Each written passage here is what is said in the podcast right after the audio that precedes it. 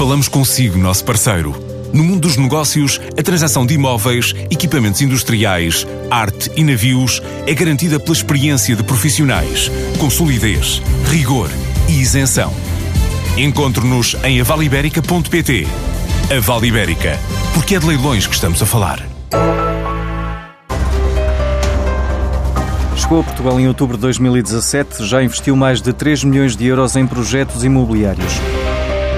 A Hausers começou em Espanha, chegou a Portugal no último trimestre de 2017, fechou o ano passado com um investimento de 3 milhões de euros através de crowdfunding.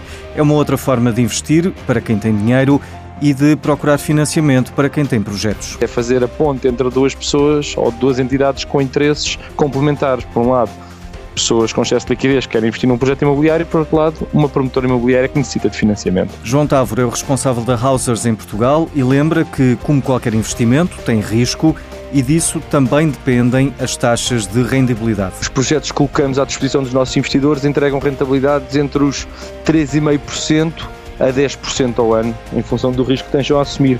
Isto são as rentabilidades previstas.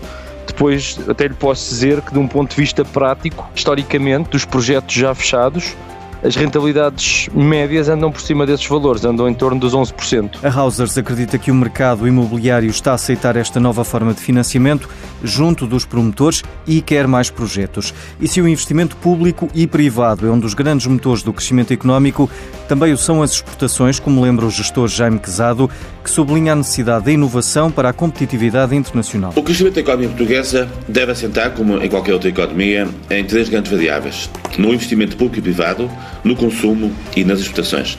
Faremos do investimento numa outra uh, nota. Relativamente às exportações, importa referir a importância que estas têm para uma verdadeira dinâmica de aumento da competitividade da economia portuguesa.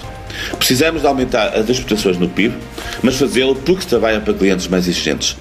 Abandonar a captação de clientes baseada nas vantagens de preço baixo e procurar como já se faz no calçado, na cortiça e noutros setores dinâmicos da nossa atividade, clientes mais sofisticados que pagam mais pelo valor acrescentado e nos desafiam ainda a modernizar a cadeia de valor das nossas empresas. Isto, obviamente, tem efeitos muito grandes ao nível da produtividade e da melhoria das competências de gestão nas empresas.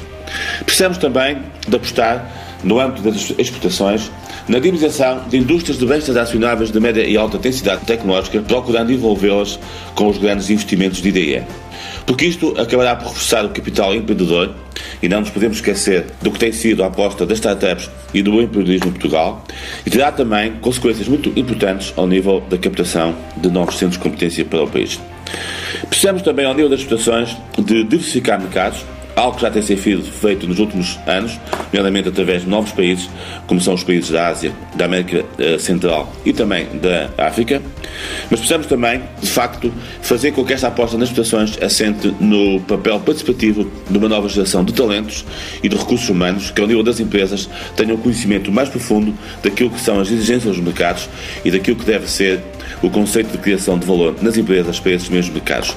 Exportações, uma aposta de futuro em que a economia portuguesa deve diversificar a sua cadeia de valor. A startup portuguesa Speak vai representar Portugal na final do Chivas Ventures, a plataforma para promoção do diálogo entre culturas pode ganhar até um milhão de euros.